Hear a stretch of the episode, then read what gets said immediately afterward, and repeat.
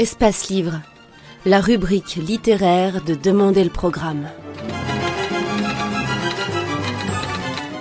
Les rencontres d'Edmond Morel.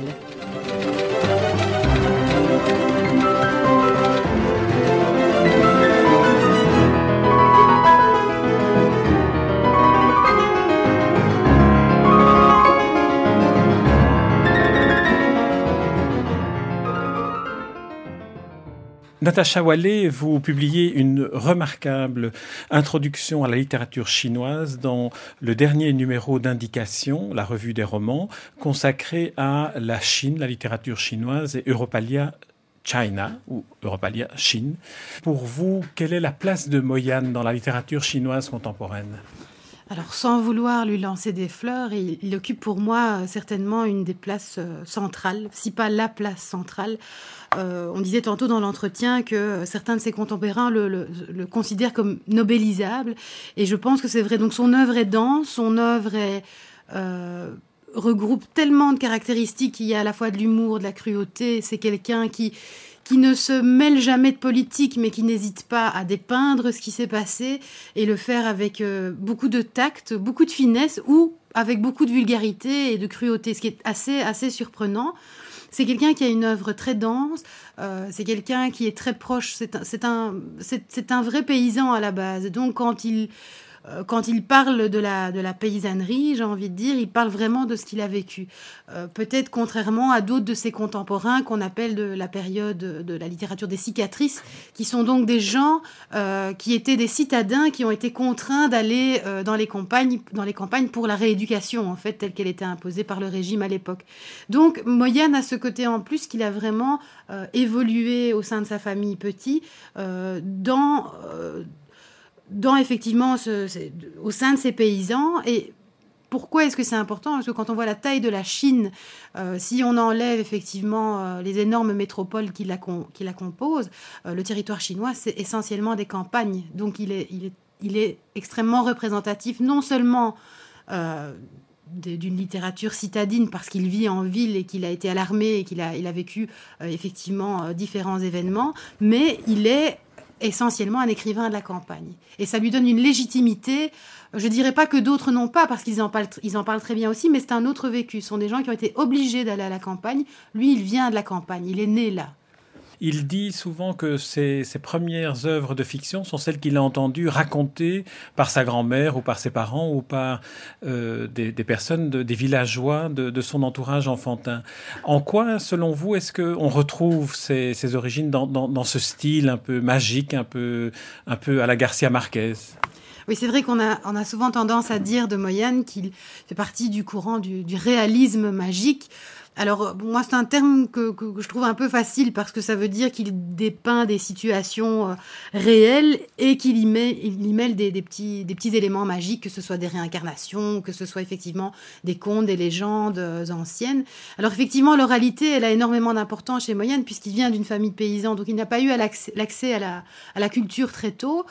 cependant, il était quand même fils d'une famille qui avait des terres quand même au départ. Donc, il a quand même pu apprendre à lire et à développer euh, euh, voilà, son éducation, un peu tout seul, un peu par lui-même, tandis qu'il était dans les champs. Et effectivement, euh, cette oralité qu'on lui a transmise, il s'en est imprégné tout petit, et il a continué à beaucoup réfléchir. Moyenne est quelqu'un qui a beaucoup réfléchi.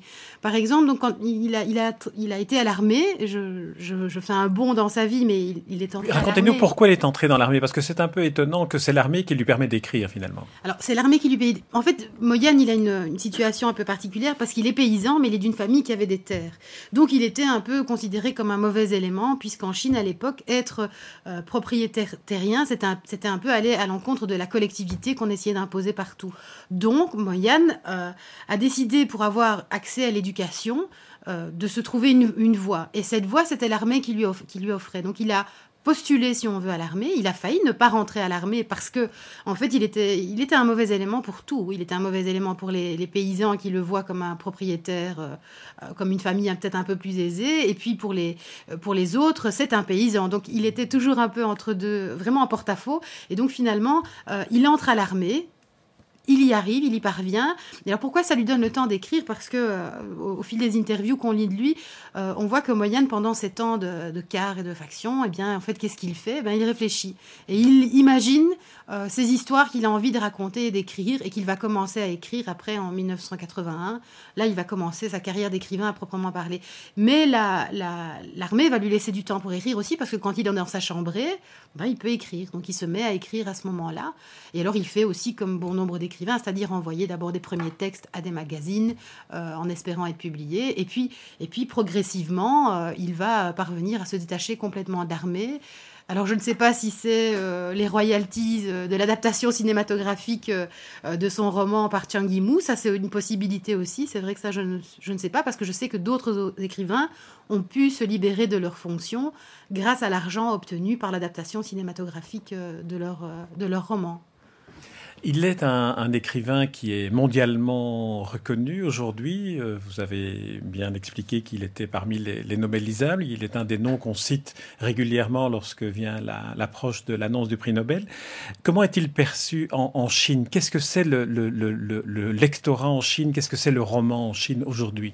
Alors, Moyenne en Chine aujourd'hui, euh, ce sont pas, pas la toute jeune génération Moyenne. Je dirais que c'est plutôt les gens qui ont entre 40 euh, et, 50 ans, voire 55 ans.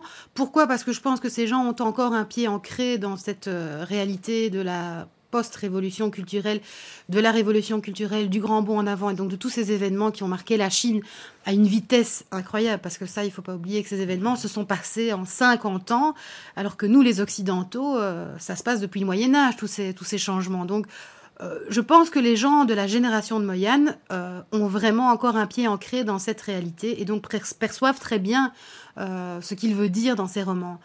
Moyane est aussi un écrivain qui est euh, assez traditionnaliste dans, son style, dans ses approches. Euh, je pense qu'on le voit même quand on voit l'homme. C'est quelqu'un de très, euh, de très réservé. Il a vraiment le prototype même du chinois, humble, posé, réfléchi. quelqu'un le comparait à Bouddha tantôt, mais quelque part, il y a un peu de ça. Il y a ce côté sagesse qui ressort. Et donc, je pense qu'effectivement, il, il invite euh, un lectorat qui est plutôt de son âge, donc plutôt qui a déjà une expérience de la vie, etc. Maintenant, je suis, j'étais très contente de voir aujourd'hui dans la rencontre qu'il y avait beaucoup de jeunes et que donc effectivement, euh, en tout cas du côté occidental, les jeunes sont là. Euh, je pense qu'il est lu par les jeunes aussi, effectivement, en, en, Chine, puisqu'il est sollicité par de nombreux jeunes potentiels écrivains. Donc, je crois qu'il est lu, mais effectivement, il est vraiment d'une génération euh, je dirais 40-50 ans. Quand on parle de la Chine, les chiffres sont toujours euh, donnent le vertige. Et dans le cas de, de lorsqu'on sait qu'il a déjà écrit et publié en chinois et en Chine 80 romans et nouvelles, euh, en, français, il y en a une quinzaine qui ont été, qui ont été traduits et magnifiquement traduits d'ailleurs. Euh, comment comment, comment peut-on être aussi prolifique? Est-ce que vous avez, vous qui connaissez bien la littérature chinoise, une explication? Est-ce que c'est leur méthode de travail? Est-ce que c'est leur manière d'aborder la littérature? Parce que ce sont des romans de 5, 6, 900 pages. Oui, c'est vrai que Moyen a l'art d'écrire ce qu'on appelle des briques, hein, effectivement. Il écrit aussi, il alterne aussi avec des, plus petits romans. Euh, maintenant, je pense que pourquoi il est prolifique, j'ai l'impression, en, en l'ayant côtoyant un peu, là, que c'est euh, c'est presque nécessaire l'écriture chez lui. Euh, il disait tantôt, voilà, qu'il y a cinq ans qui sont écoulés entre euh, l'avant-dernier roman et le dernier qui va paraître en Chine. Je crois que c'est quelqu'un qui écrit un peu à, l'impulsion. Je crois qu'au moment où il a envie d'écrire, il écrit. Mais je crois que c'est quelqu'un qui mûrit très longtemps les projets. donc je pense que c'est quelqu'un, si on lui pose la question maintenant, je suis sûre qu'il va dire qu'il a probablement encore 40 idées de romans en tête. Et je crois qu'il les mûrit progressivement avant de les mettre sur papier. C'est comme ça qu'on... bon, c'est anecdotique, mais euh, on dit que la dure loi du karma, qui fait quand même presque 900 pages, euh, a été écrite en 43 jours. C'est à se demander, tiens, euh, comment est-ce possible? Ben oui, c'est possible parce que ce sont des choses qu'il mûrit progressivement. Et au moment où il, il accouche de, son œuvre, elle sort d'un jet. c'est quelqu'un qui va écrire d'une traite. Donc c'est quelqu'un qui, à partir du moment où il va commencer à écrire, va consacrer son temps à écrire. Donc va passer ses journées, ce seront des journées de travail euh, qui seront consacrées à l'écriture du roman en cours. Donc je pense, je crois que c'est sa régularité dans son travail qui, euh, qui le rendent prolifique. Je pense pas, je crois que des idées, beaucoup d'auteurs ont des milliers d'idées. Euh, maintenant prendre la discipline de dire voilà cette idée je vais la mettre sur papier euh, lui le fait. Lui le fait et je crois que c'est quelqu'un qui a quand même une discipline de vie euh, c'est pas du tout un exubérant. Bon c'est quelqu'un qui fume qui boit sa petite bière qui, qui, fait des sorties mais c'est pas on sent bien que c'est pas non plus c'est pas le joyeux fêtard qui va écrire à 3 heures du matin sur le, bord d'un bar à moitié ivre. C'est pas du tout ça Moyane. C'est quelqu'un qui, qui doit mûrir les choses. Et je, pense que ça se sent très fort dans son roman, dans ses romans, parce qu'ils sont très aboutis au moment où on les lit.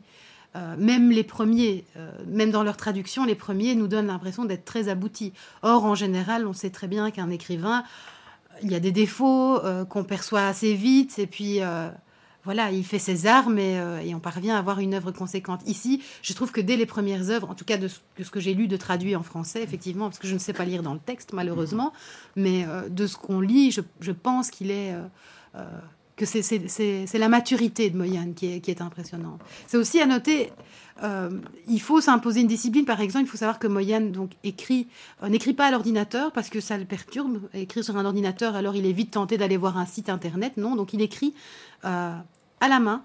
Et il écrit en plus, non pas en caractère simplifié, comme c'est la plupart du, temps le cas maintenant en Chine, il écrit en caractère traditionnel. Donc il faut s'imaginer la quantité d'écriture que ça peut être, ces caractères traditionnels qui comportent je ne sais combien de traits. Enfin, c'est assez, assez, assez, époustouflant. Et donc je pense que ça, ça traduit bien aussi sa rigueur, euh, la rigueur qu'il s'impose. Est-ce que le, roman, la forme romanesque, est un instrument, pour vous qui connaissez bien la Chine, qui permet à un occidental de comprendre la Chine ou de la connaître ou, de, l'approcher? Parce que c'est un monde qui, qui est comme, comme la planète Mars pour beaucoup d'occidentaux. Oui, je pense que ce dont il faut être conscient, c'est que quand on lit dans la traduction, on perd énormément. En en discutant avec euh, Yang Yang, qui était notre traductrice pour les, pour les, entretiens avec Moyane, elle me disait effectivement qu'elle sentait directement en, lisant les phrases en français qu'il y avait une perte. Mais c'est dû au fait que bon, ben, la langue chinoise n'est pas du tout comme la nôtre. Elle s'articule tout à fait différemment. Ce sont des caractères, ce ne sont, c'est pas un alphabet, donc il faut, euh, il faut pouvoir concevoir qu'un caractère représente euh, une notion, un mot, un verbe, mais peut aussi représenter, euh, le même caractère peut représenter mille choses. Ce qui veut dire que le double sens, le jeu de double langage, le jeu de double sens est extrêmement euh, présent dans l'écriture chinoise, ce qui n'est pas le cas chez nous, évidemment, puisque euh, nous, on écrit les choses noir sur blanc. donc, effectivement, les Chinois doivent sans doute lire à une, autre, voilà, un autre degré de lecture, vraiment, qui est le double sens que ça peut avoir. Dans l'analyse que vous faites de littérature chinoise, vous évoquez aussi une des caractéristiques de la langue chinoise, qui est de d'écrire ou de dire le concret plutôt que l'abstrait. Dans quelle mesure est-ce que cette, euh, caractéristique de la langue chinoise incite au roman plutôt qu'à la poésie ou plutôt qu'à une autre forme de, littérature? Mais je crois que ça, moi je pense pense pas m'avancer en disant que c'est pas lié à la langue, ça. Je crois que la poésie est de toute façon plus hermétique que le roman, qu'elle soit occidentale ou orientale. Euh, qu'elle soit dans une langue ou dans une autre, la poésie, c'est euh, par essence euh, une expression d'un sentiment très personnel, très intime, qu'on ne veut pas toujours d'ailleurs qui soit compris, quoi, tout simplement. Et, mais effectivement, les caractères chinois, le fait d'être ancré dans le concret tout le temps, permet évidemment d'illustrer l'action. Et donc, effectivement, euh, se prête peut-être bien au roman, mais se prête sans doute aussi bien au théâtre, par exemple, puisqu'on est dans le concret, on peut représenter des choses concrètes. Maintenant, la poésie, je, je pense que c'est plus euh, lié au genre et pas tellement à l'origine à euh, de la langue utilisée. Parmi les, auteurs que Moyane citait tout à l'heure comme étant ses références occidentales et aussi des, références qui lui ont permis de découvrir la littérature et une certaine liberté de création littéraire, figuraient en première position Gabriel Garcia Marquez et en deuxième position William Faulkner. Selon vous, qu'est-ce que ces deux auteurs-là ont apporté à Moyane, vous qui connaissez bien l'œuvre de Moyane euh, Je crois que... Euh, je crois que Faulkner a, appris, à mon avis, a donné à Moyane la possibilité de, lui a permis de se rendre compte qu'il pouvait prendre possession vraiment d'une œuvre. Euh, donc vraiment d'entrer dans une œuvre, de, créer un décor, de, créer une situation. Et je crois que ça, c'est l'élément essentiel chez Faulkner qu'on retrouve chez Moyane, selon moi, à la lecture. Euh, euh, bien qu'il soit assez diamétralement opposé. C'est assez, assez, amusant, mais c'est vrai que je sens effectivement cette manière que Faulkner a de, de s'ancrer dans la situation. c'est tout à fait ça chez Moyane aussi. Chez Garcia Marquez, bon, il y a aussi, chez Garcia Marquez, il y a aussi l'aspect euh, réalisme magique dont on parlait évidemment, mais il y a aussi cet, aspect très, euh, euh, tantôt, j'aime pas ce mot parce que je trouve que c'est un peu péjoratif, mais on parlait de saga. Il y, a, y, a, ça aussi effectivement, l'aspect saga, donc c'est-à-dire suivre des personnages pendant de, une longue période, pendant une très longue période, les suivre assidûment, les accompagner. En fait, on fait le chemin avec eux, et ça, je pense que c'est ce que Moyenne a aussi pris chez Garcia Marquez, effectivement. Il citait aussi, mais là dans la littérature euh, russe, euh, qui était traduite avant la littérature américaine ou la littérature euh, hispanique en, Chine, il citait aussi Tolstoï. Mhm. Et Tolstoï, là on retrouve la, la tentation du roman fleuve. Oui, là je crois que c'est là je crois que c'est clair aussi. Je pense pas que ce soit euh, euh, je crois que s'il en parle aujourd'hui, Tolstoï est une de ses premières lectures. Je pense pas que ce soit vraiment une influence, sauf que effectivement avec Tolstoï euh, ou avec les auteurs russes en général, on est vraiment aussi dans le roman fleuve, l'histoire à rebondissement avec beaucoup de tragédie, de cruauté. la grande différence évidemment chez Moyenne, c'est que Moyenne a un humour décapant et que donc toute situation tragique peut devenir source d'humour et de bonne humeur. Et ça, c'est sa grande force. Natacha Wallet, je vous remercie pour cette, euh, pour cette interview. Je terminerai quand même par une dernière question, mais plus personnelle. Comment vous est venu le, le, goût de la Chine euh, Comment, comment vous avez-vous décidé à, à aborder ce, continent euh, immense dans, tous les, dans toutes ses dimensions littéraires, géographiques, historiques? Alors, euh, le goût de la Chine, ça m'est venu parce que dans les années 90, au début des années 90, alors que j'étais encore étudiante, j'ai vu un film qui m'a bouleversée, euh, en version originale, chinoise, en mandarin. Euh, c'était Adieu ma concubine. C'est vraiment un film qui m'a absolument bouleversée et j'ai eu envie de, de percer un peu ce mystère, parce que ce film est mystérieux, puisque derrière les personnages, il y a des douleurs, il y a, il y a justement ce jeu du double langage, d'autant plus là, puisqu'il s'agit d'acteurs, donc ils font, ils font des représentations chaque soir et, et ne peuvent pas s'avouer leurs sentiments. Donc il y avait.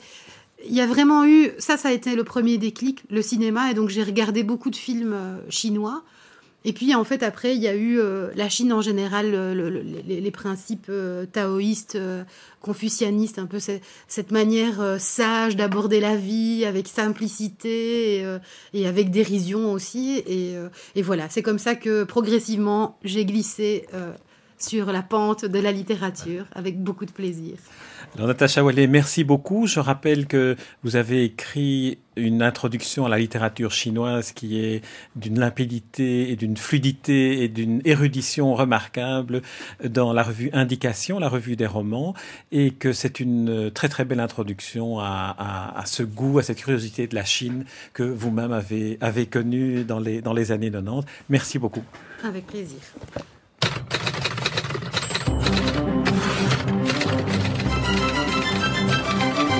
Espace Livre, la rubrique littéraire de Demander le programme. Les rencontres d'Edmond Morel.